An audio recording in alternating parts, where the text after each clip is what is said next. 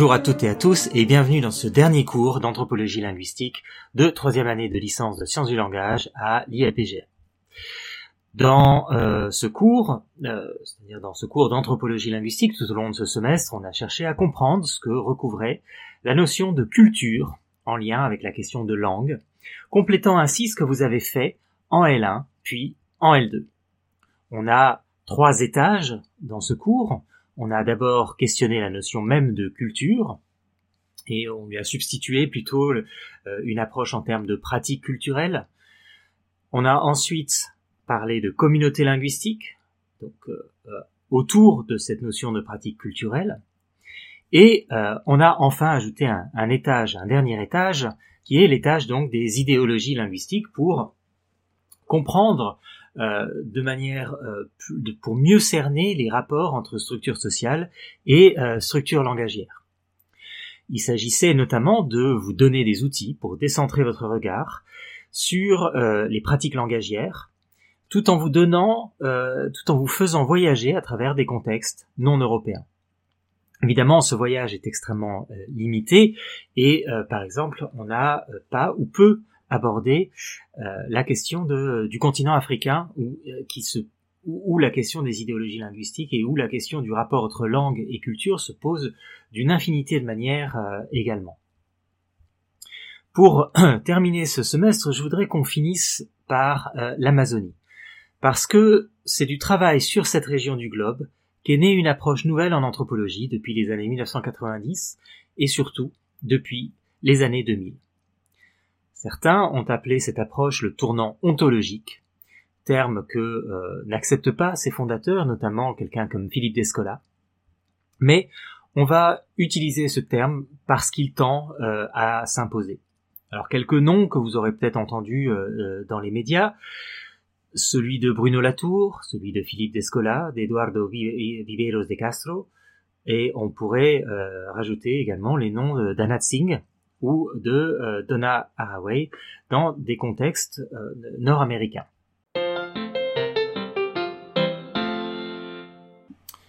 Pour le dire simplement, on peut, euh, pour comprendre cette perspective ontologique, opposer deux approches anthropologiques.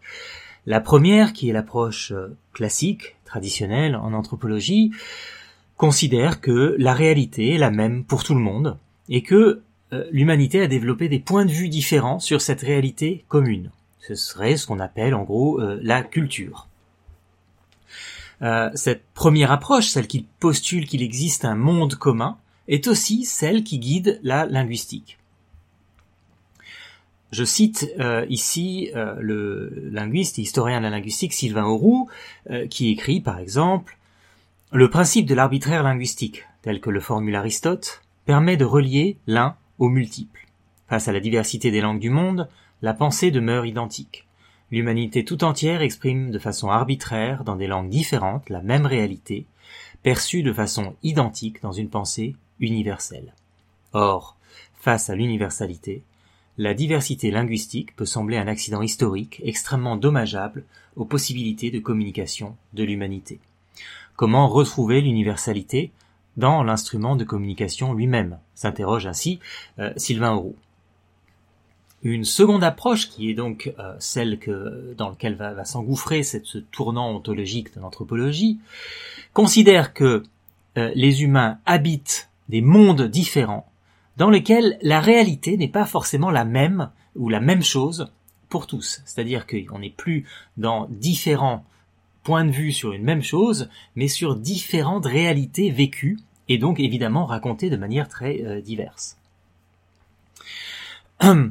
Le, euh, le tournant ontologique n'est donc pas une question de voir euh, différemment, c'est une, il, est question de voir des choses différentes.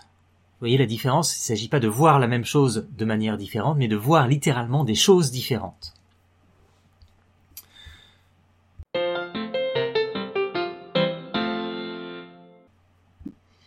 Alors, j'ai évoqué au début de ce cours l'idée qu'on allait s'intéresser un petit peu euh, à, l'Amazonie, donc euh, à la fin de, ce cours, et je, vais y venir. Mais euh, ça n'est pas complètement par hasard que ce tournant ontologique provienne de gens qui ont travaillé en Amazonie et de manière plus générale dans l'Amérique, dans les Amériques indigènes. Le, contact entre colonisateurs européens et indigènes des Amériques a été un moment de, contact intellectuel euh, physique évidemment avec euh, une extermination massive euh, des des Amérindiens. Mais ça a été un moment pour l'Occident comme pour les indigènes des Amériques un moment de prise de conscience d'une altérité radicale et ça a été notamment un moment de confrontation entre ce que Philippe Descola va appeler des sociétés animistes, pour faire très vite, hein, et des sociétés qu'il appelle naturalistes. Et ces sociétés naturalistes sont euh, nos, euh, les sociétés dans lesquelles nous habitons euh, actuellement. Alors, Philippe Descola identifie quatre types d'ontologie, c'est-à-dire de modes de conception du réel. Je me focalise ici sur, sur deux d'entre elles, donc l'ontologie naturaliste et l'ontologie animiste. Pour les naturalistes euh, que nous sommes, euh, ici euh, à l'ouest de l'Europe, la continuité alors, il faut, il faut penser en termes de continuité et de discontinuité dans l'expérience. Donc, pour les sociétés naturalistes, la continuité est celle des corps physiques et la discontinuité se situe au niveau des intériorités, l'âme, etc. En d'autres termes, euh, il existe une, nature physique euh, universelle dans cette perspective-là, mais par contre euh, une rupture au niveau des intériorités, en ce sens que vous n'avez pas, enfin vous avez une un mode, une intériorité qui est radicalement différente de celle des autres des autres espèces. C'est-à-dire que vous partagez avec votre chat, vous partagez une euh, matérialité physique, c'est-à-dire que vous êtes composé des mêmes atomes, mais euh, vous, euh, vous avez une ce que, l'Occident va appeler une âme, extrêmement distincte de, de celle des, des, des, des, autres espèces, et donc les espèces se caractérisent aussi par donc, des intériorités différentes les unes des autres. donc pour le dire autrement, les humains dans une perspective naturaliste, les humains partagent avec d'autres êtres des caractéristiques physiques, mais il existe une rupture radicale au niveau de l'intériorité, âme, conscience, etc. Et donc il existe une véritable rupture entre humains et non-humains dans cette même perspective donc naturaliste. Pour les animistes d'Amazonie, euh, dont traite Philippe Descola ou Eduardo Viveiros de Castro, on a une considération des continuités et des discontinuités qui est radicalement opposée, puisqu'on a affaire à une discontinuité des extériorités et une continuité des intériorités. Je lis ici un extrait du livre de Philippe Descola, Par-delà nature et culture. Si, euh, si l'on dépouille la définition de l'animisme de ses corrélats sociologiques, il reste une caractéristique sur laquelle tout le monde peut s'accorder et que rend manifeste l'étymologie du terme, raison pour laquelle j'ai choisi de le conserver en dépit des usages contestables que l'on a pu en faire jadis. C'est l'imputation par les humains à des non-humains d'une intériorité identique à la leur. Cette disposition humanise les plantes et surtout les animaux puisque l'âme dont ils sont dotés leur permet non seulement de se comporter selon les normes sociales et les préceptes éthiques des humains, mais aussi d'établir avec ces derniers et entre eux des relations de communication. La similitude des intériorités autorise donc une extension de l'état de culture au non-humain, avec tous les attributs que cela implique, de l'intersubjectivité à la maîtrise des techniques, en passant par les comportements ritualisés et la déférence à des conventions. Toutefois, cette humanisation n'est pas complète, car dans les systèmes animiques, ces sortes d'humains déguisés que sont les plantes ou les animaux se distinguent précisément des hommes par leur vêture de plumes, de poils, d'écailles ou d'écorce, autrement dit, par leur physicalité. comme Bibeiros de Castro le note à propos de l'Amazonie, ce n'est pas au moyen de leur âme qu'humains et non humains se différencient, mais bien par leur corps.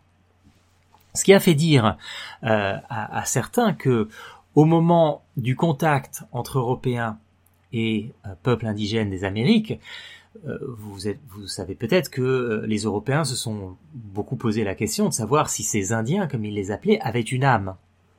Eh bien, pour euh, les gens donc ils ont que les Européens ont rencontrés dans, dans les Amériques, la question n'est pas de savoir si ces gens qui venaient de l'autre côté de l'océan, ces Européens, avaient une âme, mais bien s'ils avaient un corps.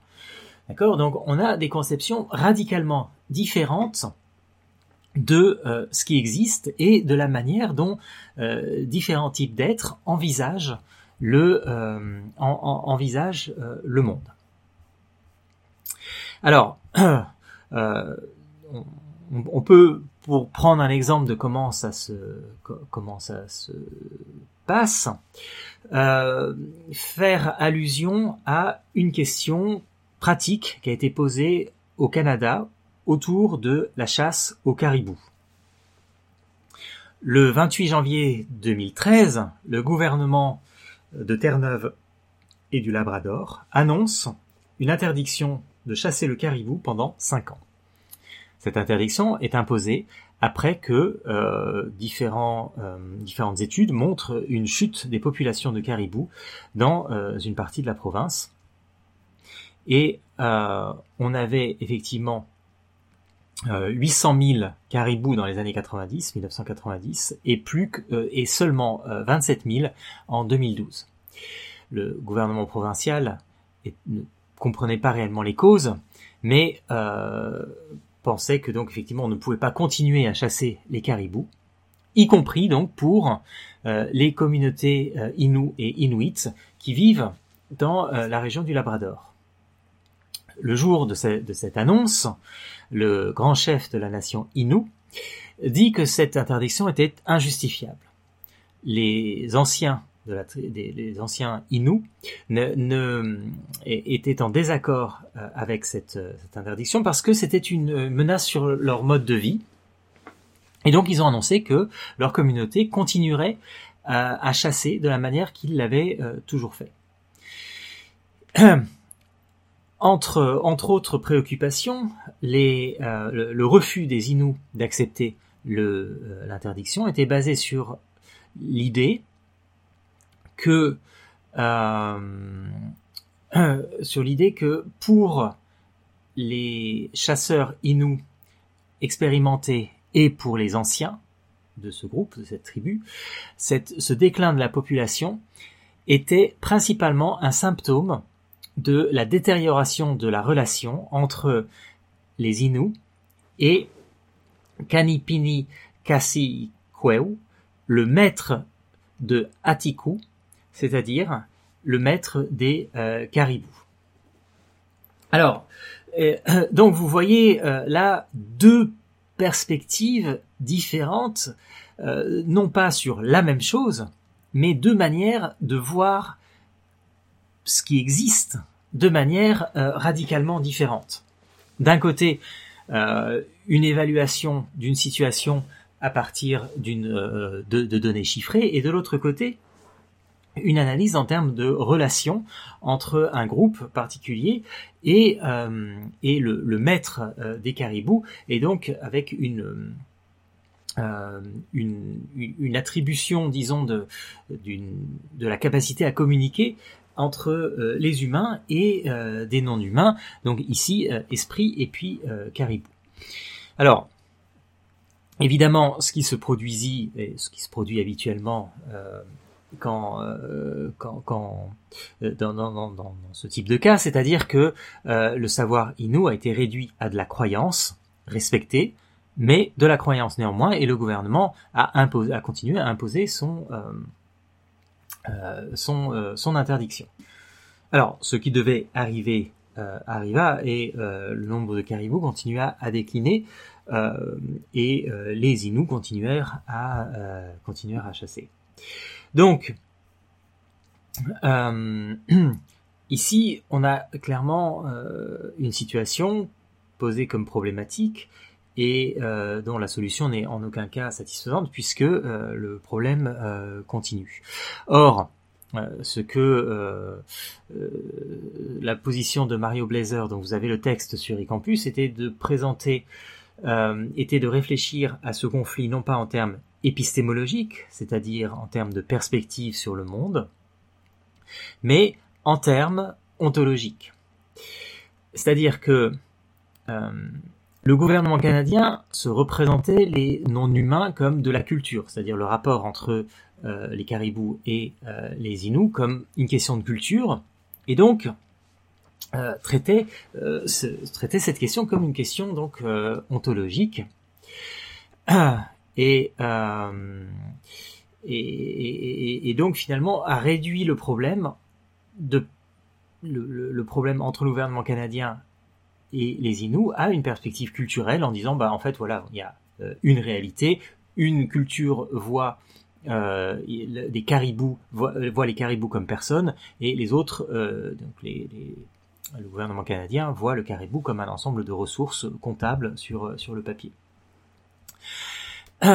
Euh, et donc, euh, l'autre possibilité serait justement bah, de s'asseoir autour d'une table et euh, d'amener avec soi l'ensemble de ces présupposés ontologiques pour réfléchir à d'autres d'autres manières donc d'envisager la réalité et non pas de partir de partir de l'idée que la réalité serait partagée et qu'elle serait descriptible par des chiffres. Alors tout ça peut vous paraître un petit peu euh, abstrait, mais je vous recommande d'aller lire cet article de Mario Blazer si cette question euh, vous intéresse. Alors tout ça est un petit peu un long détour pour euh, nous ramener à la question du langage, et à la question du langage et de l'ontologie. Vous allez me dire, jusqu'à présent, cette histoire de caribou ne nous concerne pas directement. Eh bien, en fait, si.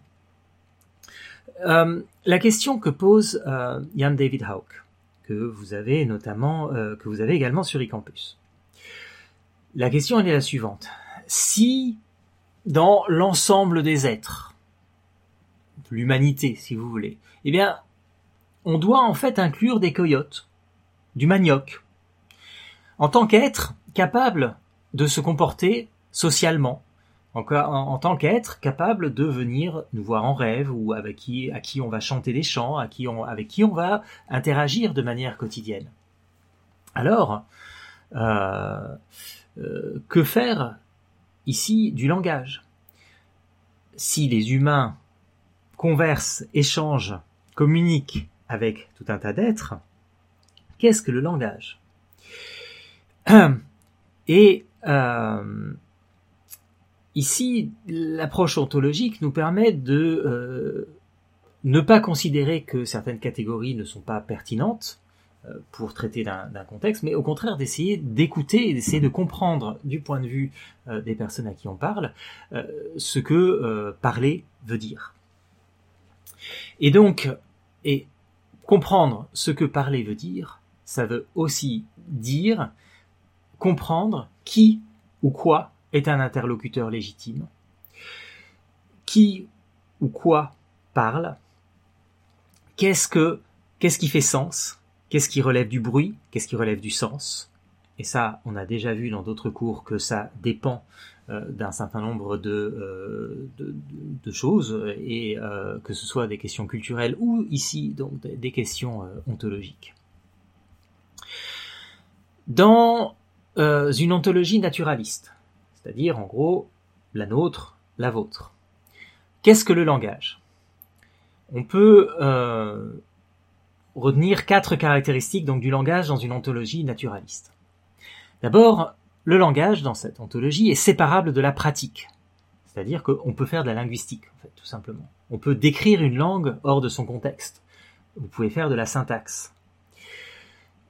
Dans une ontologie animiste, il n'est pas certain que la notion même de syntaxe telle qu'elle est, produite en Occident fasse sens.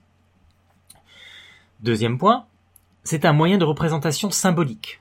Il est lié au monde de manière symbolique ou conventionnelle. On a déjà vu, euh, notamment euh, chez les Apaches, que euh, la représentation n'était pas seulement symbolique, mais qu'elle était très largement indexicale aussi. Ça ne veut pas dire que, le langage n'est pas un lexical euh, chez, euh, chez les naturalistes que nous sommes, mais on se le représente comme symbolique. Enfin, troisième point, pardon, le langage dans cette ontologie naturaliste, est-ce qu'il différencie les humains des non-humains? Et dernier point, le langage dans cette ontologie naturaliste est ce qui différencie les groupes humains entre eux. Dans une ontologie animiste, euh, donc à partir du moment où il n'y a pas une telle distinction radicale entre nature et société, entre humain et non humain, alors on doit s'attendre à ce que le langage soit aussi quelque chose de très différent. Comment l'approcher? Je vais faire un petit détour, je vais vous relire un passage de euh, extrait euh, de Part de la nature et culture de Philippe Descola. La question de la discontinuité des corps est le thème obsédant que déclinent à l'envie les mythes amérindiens, ces histoires insolites d'une époque où humains et non humains n'étaient pas différenciés, une époque où, pour prendre des exemples rivaros, il était normal qu'Engoulevent fit la cuisine, que Grillon joua de la vielle, que Colibri défricha des jardins, ou que Martinet chassa à la sarbacane. En ces temps-là, en effet, les animaux et les plantes maîtrisaient les arts de la civilisation, communiquaient entre eux sans entrave, et se conformaient aux grands principes de l'étiquette sociale. Pour autant qu'on puisse en juger, leur apparence était humaine, et seuls quelques indices, leurs noms, des comportements bizarres, témoignaient de ce en quoi ils allaient se transformer. De fait, chaque mythe relate les circonstances qui ont abouti à un changement de forme, à l'actualisation dans un corps non humain d'un animal ou d'une plante qui existait auparavant à l'état de potentialité. La mythologie Rivaro souligne d'ailleurs explicitement ce changement d'état physique en signalant l'achèvement de la métamorphose par l'apparition d'un trait anatomique ou par l'émission d'un message sonore caractéristique de l'espèce. Les mythes amérindiens n'évoquent donc pas le passage irréversible de la nature à la culture, mais bien plutôt l'émergence de discontinuités naturelles à partir d'un continuum culturel originaire au sein duquel humains et non humains n'étaient pas nettement distingués. Ce grand mouvement de spéciation n'aboutit pas pour autant à la constitution d'un ordre naturel identique à celui qui nous est familier, puisque si les plantes et les animaux ont désormais des physicalités différentes de celles des humains, et donc des mœurs qui correspondent à l'outillage biologique propre à chaque espèce, ils ont aussi, pour la plupart, conservé jusqu'à présent les facultés intérieures dont ils jouissaient avant leur spéciation, c'est-à-dire leur distinction en différentes espèces. Subjectivité, conscience réflexive, intentionnalité, aptitude à communiquer dans un langage universel, etc. Ce sont donc des personnes revêtues d'un corps animal ou végétal, dont elles se dépouillent à l'occasion pour mener une vie collective analogue à celle des humains. Les Makuna, par exemple, disent que les tapirs se, peignent, au roucou pour danser et que les Pekari, sorte de sangliers sauvages, jouent de la trompe durant leur rituel, tandis que les Wari prétendent que le Pekari fait de la bière, du maïs, et que le jaguar ramène sa proie à la maison afin que son épouse la cuisine. Alors, euh, donc, on a tout un tas d'idées euh, sur le langage qui circulent dans euh, les collectifs animistes. Descola, toujours lui, rapporte par exemple que chez les hachoirs donc au Pérou, les, quand les pré-animaux ont perdu leur forme humaine, ils ont aussi perdu leurs organes de parole et leur capacité donc à s'exprimer dans le langage humain. Mais le langage est donc compris comme faisant partie du corps, de la physicalité, de ce qui euh, et le paradoxe de cette perte du langage finalement est résolu par la dichotomie qui existerait donc entre un langage universel et euh, différents langages euh, particuliers. Maintenant, l'intercompréhension est supposée être euh, largement euh, euh, partagée. Donc la question, la réponse à laquelle, à la, question, pardon, qu'est-ce que le langage, qu'est-ce que qu'est-ce qu'une langue, doit rester pluriel. Le terme langage dans l'imagination amérindienne est un terme équivoque, parfois virtuel, parfois actualisé, parfois euh, ça fait partie d'un ensemble de communications pan-spirituelles, parfois confiné à une conversation entre euh, membres euh, d'un même groupe. ça ne devrait pas surprendre les ethnographes. Et les Amériques sont connues pour leur grande diversité linguistique, à la fois pour ce qui euh, ce que les linguistes considèrent comme des langues, tout comme euh, par la diversité des genres, des styles et euh, des formes euh, discursives.